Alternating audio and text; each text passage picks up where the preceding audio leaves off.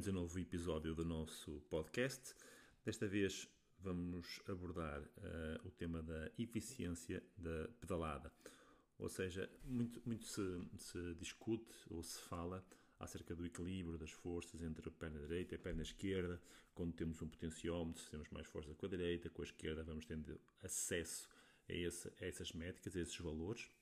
Uh, mas mais que analisar esses valores, convém uh, a gente ter uma ideia sobre o que é que realmente está a acontecer e, e porque é que muitos desses valores acontecem e se eles são fidedignos ou não uh, e que precauções devemos ter ao analisar esses dados. Assim, numa primeira fase, e é algo que nós fazemos sempre nas nossas avaliações, partimos sempre por, uma, por um estudo do, dos perímetros da, das pernas em, em, no, que, no, que, respeita aos gêmeos da perna direita e perna esquerda e também das coxas, respectivamente. E por aí verificar logo se há diferença significativa entre coxas e se há diferença significativa entre gêmeos. E se porventura a diferença que existe eh, em cima nas coxas é de alguma forma compensada mais abaixo nos gêmeos, que às vezes acontece, ou se pelo contrário também continua com uma diferença igual à, à registrada na, nas coxas. Normalmente essas diferenças de, de força estão relacionadas ou com alguma lesão que tenha ocorrido no passado, eh, recente ou, ou, mais, ou mais longínquo, e que resultaram possivelmente de, de compensações de força eh, que o atleta foi fazendo para, para atenuar, digamos assim, dor ou a própria lesão ou a menor eficiência da, daquele segmento, daquela perna. E então a outra perna, por fazer mais força, foi eh, ganhando mais segmento, com um perímetro maior, porque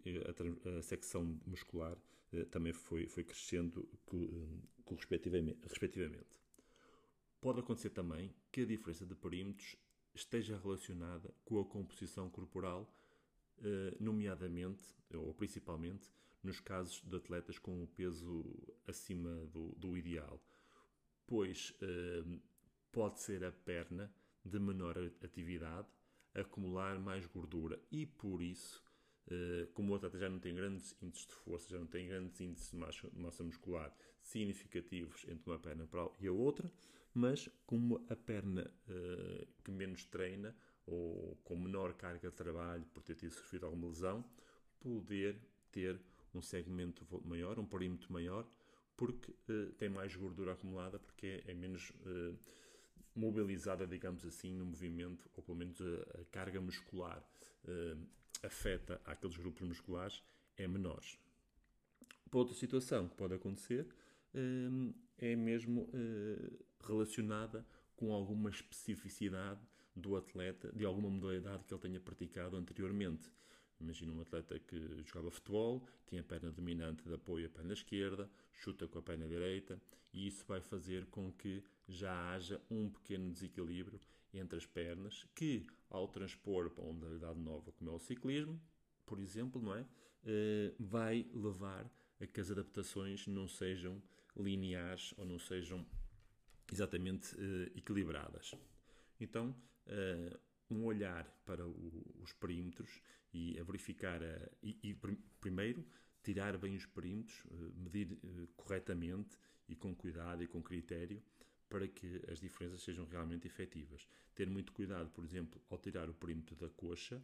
que normalmente em muitos modelos de calções podemos apanhar um, um bocado da carneira e ao, ao acontecer isso,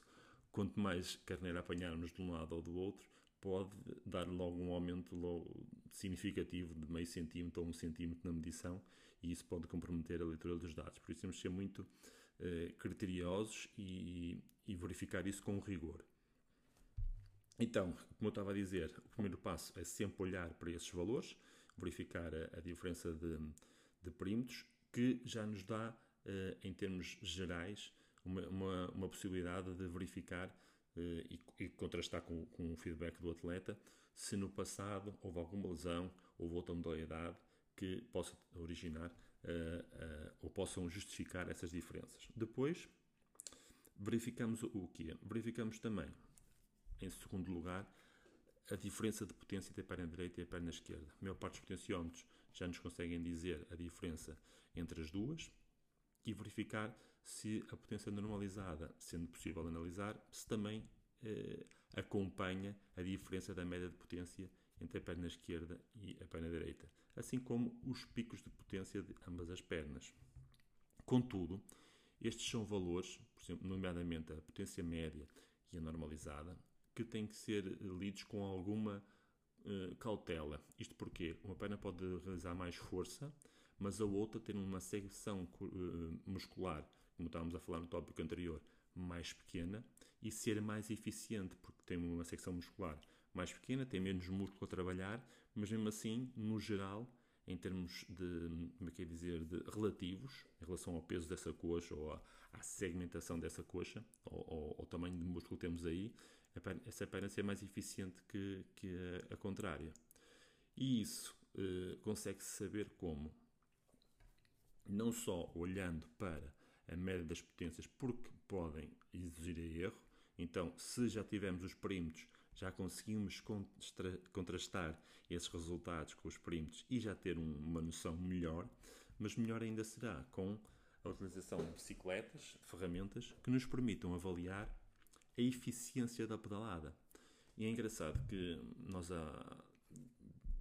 há pouco mais de um ano para cá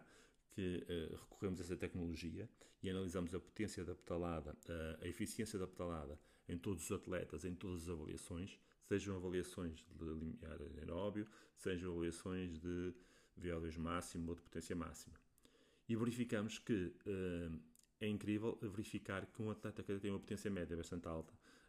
uma potência média das, da, das pernas bastante significativa e acima da média, que nem por isso o atleta é muito eficiente ao pedalar. Ou seja, o atleta faz muita força, mas ele não é propriamente eficiente na sua pedalada. E o que é que isto nos indica? Que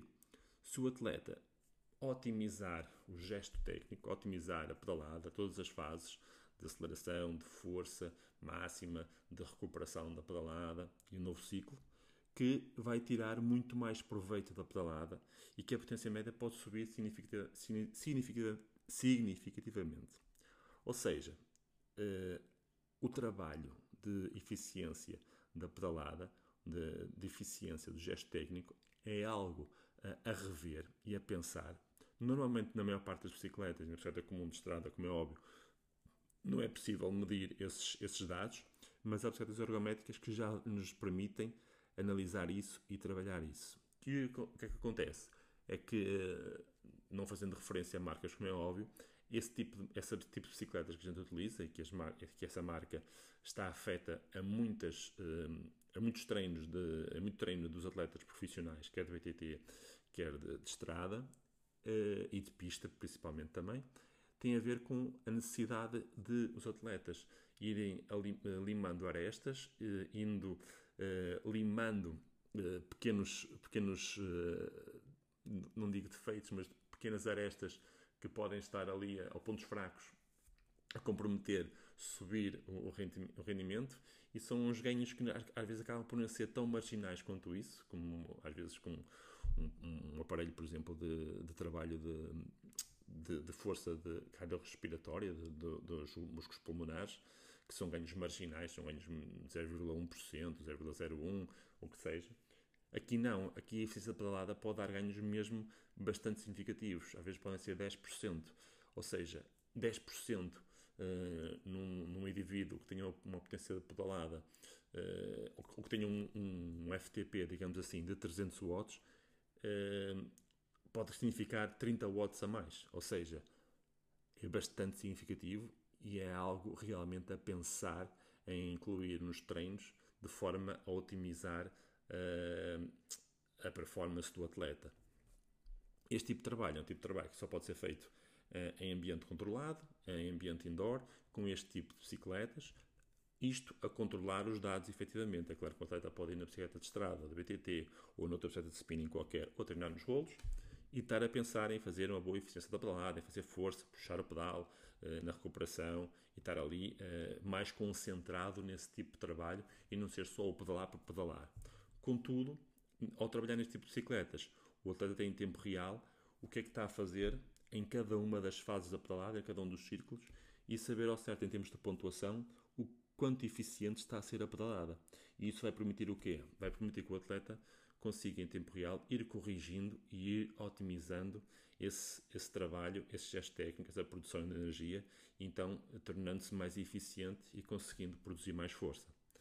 É claro que é um tipo de trabalho que não deve ser feito em períodos específicos da época, deve ser feito em períodos de desenvolvimento das capacidades, não em cima das competições mais importantes, porque é um trabalho que vai uh, promover adaptações musculares e isso vai acarretar uh, uma carga uh, adicional ao treino, que muitas vezes não é medida tão somente pelo TSS, porque estamos a solicitar pequenas fibras musculares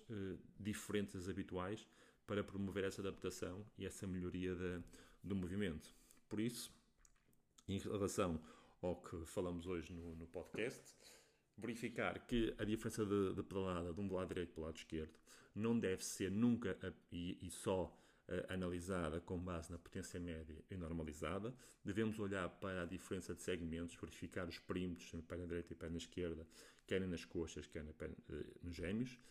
e também verificar a eficiência da pedalada. Hoje em dia já existem alguns centros que, que já existem vários centros com bicicletas deste género, e é muito fácil até pegar um atleta e chegar a um centro e dizer, olha, podemos fazer um treino, queria verificar então uh, como é que está a eficiência da minha pedalada, ou a eficiência da pedalada deste meu atleta, e esse intercâmbio acaba por nos ajudar, uh, muitas vezes, a, a, maior parte dos treinadores a conseguirem otimizar o, o, o treino dos seus atletas e, e subir para níveis de, de, performance superiores. Porque acontece que muitas vezes uh, os atletas já trabalham há vários anos com treino estruturado, com uma boa evolução, mas chega a ser aquele, aquele momento da época em que os resultados acabam por se repetir em relação às épocas anteriores e não conseguir um pouquinho mais. E este é um aspecto muito importante, porque os ganhos podem ser mesmo bastante significativos.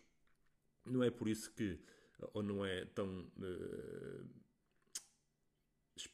como é que é dizer? Não será tão, tão de admirar o sucesso que esse tipo de bikes têm tido, que não são aquelas bikes comerciais que vemos aí a vender nas lojas comumente, não é? Mas que este tipo de bikes têm, têm, têm tido em termos de sucesso nos maiores centros mundiais de ciclismo, porque só se vê lá este tipo de marcas, porque elas são realmente eh, importantes e, e, traduzem ganhos significativos na performance do atleta, dos atletas. Espero que tenham gostado do tema. Uh, continuem a enviar uh, sugestões. Eu sei que a maior parte delas estão aqui penduradas e, e vão sendo a, pouco, a, a conta-gotas, mas, mas estão todas guardadas e a pouco e pouco vamos uh, atualizando e, e há de chegar o, o, tema que vocês vão sugerindo. Continuação de bons treinos e encontramos no novo podcast.